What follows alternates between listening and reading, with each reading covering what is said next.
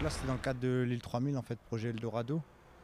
Et euh, l'idée, c'était de peindre euh, le pignon qu'on essayait de peindre déjà depuis quelques années. On a, on a essuyé pas mal de refus de la part d'LMH. Et au final, ben, on, a, on a utilisé le, le poids de l'île 3000. Puis ça, ça a fonctionné avec la ville, etc. Donc du coup, on s'est mis là-dessus, quoi. Et euh, les gens du quartier sont curieux?